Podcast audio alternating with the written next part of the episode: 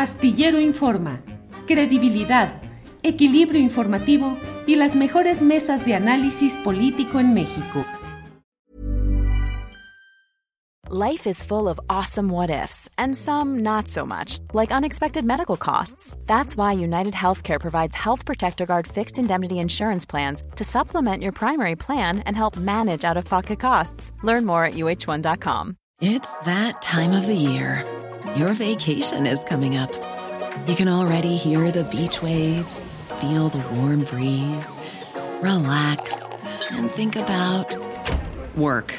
You really, really want it all to work out while you're away. Monday.com gives you and the team that peace of mind. When all work is on one platform and everyone's in sync, things just flow wherever you are. Tap the banner to go to Monday.com.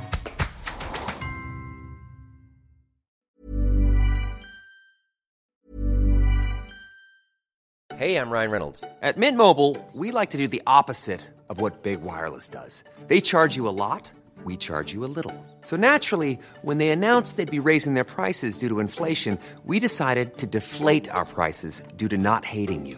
That's right. We're cutting the price of Mint Unlimited from $30 a month to just $15 a month. Give it a try at mintmobile.com slash switch. $45 upfront for three months plus taxes and fees. Promo for new customers for limited time. Unlimited more than 40 gigabytes per month. Slows. Full terms at mintmobile.com.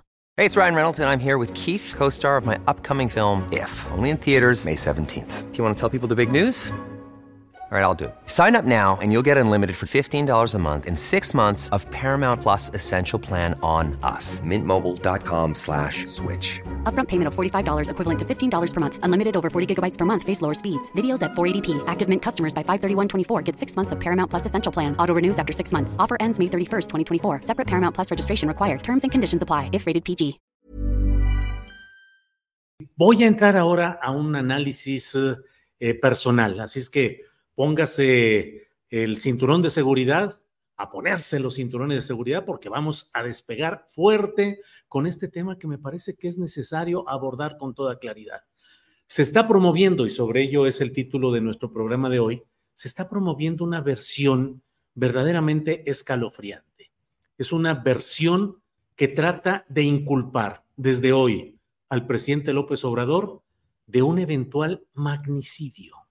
Es decir, se está anunciando y se está responsabilizando desde ya al presidente López Obrador de algo que pudiera suceder con la señora Xochitl Galvez Ruiz, que es aspirante a coordinar los trabajos nacionales del llamado Frente Amplio por México. Es decir, no es todavía ni siquiera una eh, candidata formal a la presidencia de la República, aunque estamos en un proceso que sin duda va a llevar a todo ese tipo de clasificaciones ya de etiquetación como candidaturas formales. Pero me llama la atención porque esto arrancó justamente con una revista, la revista Siempre, dirigida por una señora Beatriz Pajés, hija de un periodista histórico, José Pajés Yergo, tabasqueño, le decían el güero, que era un personaje que supo mantener una revista, la revista siempre, que daba cabida a una diversidad de pensamientos, pero entre los cuales uno podía encontrar los pensamientos de aquellos no exactamente reprimidos o perseguidos políticos, sino en desgracia política, en coyunturas que les eran adversas y que la voz era silenciada por órdenes del poder, pero dentro de los rejuegos del poder institucional. Entonces tenía ese valor y de darle también opinión, tribuna a pensamiento político de izquierda, también de izquierda dentro de lo que en aquellos momentos era posible difundir.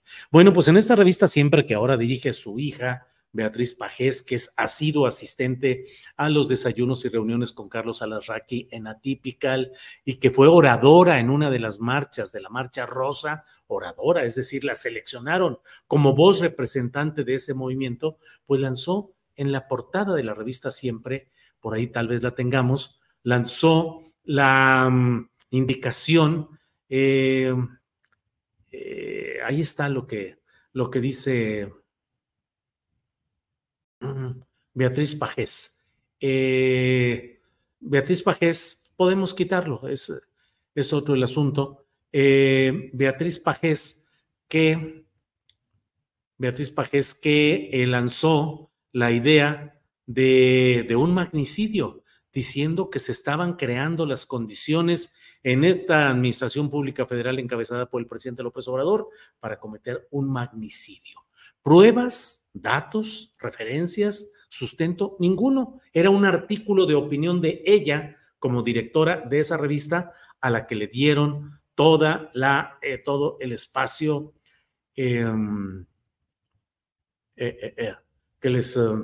vamos a quitarlo, por favor, y que le dio toda la, toda la, toda la postura de, em, de lo relacionado con, este, con esta acusación de magnicidio. ¿Qué es lo que vimos y qué es lo que se conoció en todo ese momento? Pues solamente el señalamiento de la señora Beatriz Pajés sin ningún fundamento, sin datos, sin entrevistas, sin pruebas, sin nada. Simplemente magnicidio. Se están creando las condiciones para que haya un atentado contra Xochitl Galvez. Esa, postulación fue continuada ni más ni menos que por Joaquín López Dóriga, que creo yo que es el más, eh, es el, el ejemplar más definido del periodismo que está siendo superado y que ha sido rebasado y que ha sufrido un amplio repudio de un amplio porcentaje de la sociedad mexicana ese periodismo absolutamente acompasado al poder, al servicio del poder, entendido con los poderosos, poniendo el micrófono y los reflectores justamente para que esos poderosos dijeran lo que querían decir en su momento y haciendo a un lado, distorsionando, deformando o mintiendo respecto a las luchas sociales y a los movimientos sociales y a los movimientos y las luchas que buscaban transformar este país. Bueno, pues Joaquín López Dóriga ha lanzado también diciendo, caray, eh, vamos a estar, eh, yo le digo, le digo que si suceden cosas, eh, cosas como las que pueden suceder, en este caso a Xochitl Gálvez, debe preocuparse el presidente López Obrador debe, sí debe preocuparse porque a él lo estarían responsabilizando. No ponemos la versión exacta de lo que dijo por problemas de estos de derechos de autor que luego eh, nos meten en problemas de diversa índole, no solo la desmonetización, pero esa es la postura de Joaquín López Dóriga, decir que el presidente López Obrador debe preocuparse porque de lo que le suceda a Xochitl Gálvez en un clima envenenado y violento, pues que lo podrían, lo podrían responsabilizar, responsabilizar a él. Entonces, creo yo que hay un ánimo bastante sembrado y eso es lo que creo, casi, casi diría yo, que lo que quisiera hoy dejar constancia es de ese término, sembrar. Se está sembrando, se está queriendo sembrar en el ánimo y en el ámbito públicos la idea de que puede haber un atentado, de que puede repetirse lo de Luis Donaldo Colosio. Eh, Raimundo Riva Palacio, que es otro periodista con quien yo tengo serias diferencias respecto a la manera como enfocamos nuestro trabajo y cómo hacemos eh, nuestra tarea periodística, ha publicado hoy una de sus columnas luego del regreso de vacaciones y dice, seguramente el presidente no se ha percatado pero en su interés por descarrilar a Xochitl Galvez, debe tener cuidado de cómo lo hace, porque aunque no lo pretenda, López Obrador está creando condiciones para el asesinato de su inesperada adversaria. Seguramente, lo repito porque me parece increíble que se pueda hablar de esa manera sin una sola prueba, solo especulaciones, solo presunciones, solo deseos, solo sembrar desde hoy lo que mañana se quiere cosechar. Dice eh, en otra parte de, este, de esta columna, a Xochitl Gálvez no la cuida nadie, a López Obrador sí, el pueblo bueno, entre comillas, en cuya base social hay simpatizantes de los cárteles de la droga. El presidente dice que no pacta con ellos, pero se imagina ¿Qué sucedería si atentaran contra su adversaria? Eh, Arturo, si podemos regresar al anterior tuit donde habla muy claramente eh, de esto, eh, el anterior, por favor. Ah, bueno, es ese mero, donde dice Riva Palacio, seguramente el presidente no se ha percatado, o sea, el presidente transita eh, inconscientemente va caminando y creando condiciones, no se percata de ello. Es eh, alguien eh, incapacitado mental y políticamente para darse cuenta de lo que sus hechos realizan. Y en su interés de descarrilar a Xochitl, dice, aunque no lo pretenda, está creando condiciones para el asesinato de su inesperada adversaria. Carajo, cuánta fuerza periodística se necesitaría probada, documentada, inequívoca para poder sustentar eso y verdaderamente sería digno de un premio internacional por la valentía de presentar pruebas de que se están creando condiciones para el asesinato de una adversaria inesperada. Lo de inesperada, pues ya es cuestión de discutirlo. El título de la columna es No queremos otro Colosio. Señor Raimundo Riva Palacio y López Dóriga y Pajés, ¿a quién culpan de lo que sucedió con Luis Donaldo Colosio? ¿A Carlos Salinas de Gortari? Se ha, ha habido la voz atrevida que diga, en aquella ocasión, con todo lo que hizo Carlos Salinas de Gortari, se crearon las condiciones para el asesinato de Luis Donaldo Colosio Murrieta? Se ha dicho, han sustentado que en aquella ocasión el juego y rejuego político al interior del partido de Carlos Salinas, no del partido contrario.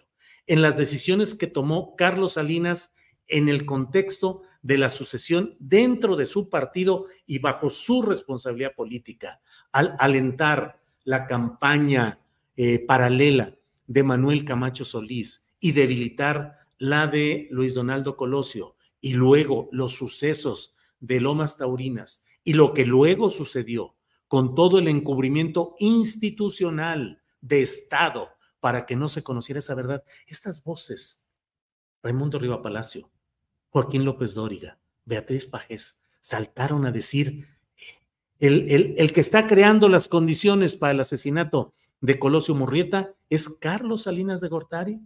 ¿Lo dijeron después? ¿Lo dijeron más adelante? ¿O han sido voces acalladas y al servicio de ese mismo salinismo? Y ahora salen en esta pretensión de instaurar un clima envenenado, emponzoñado, en el cual desde hoy pretenden culpar al presidente López Obrador de algo que afortunadamente no ha sucedido, pero de algo que vale la pena preguntarse.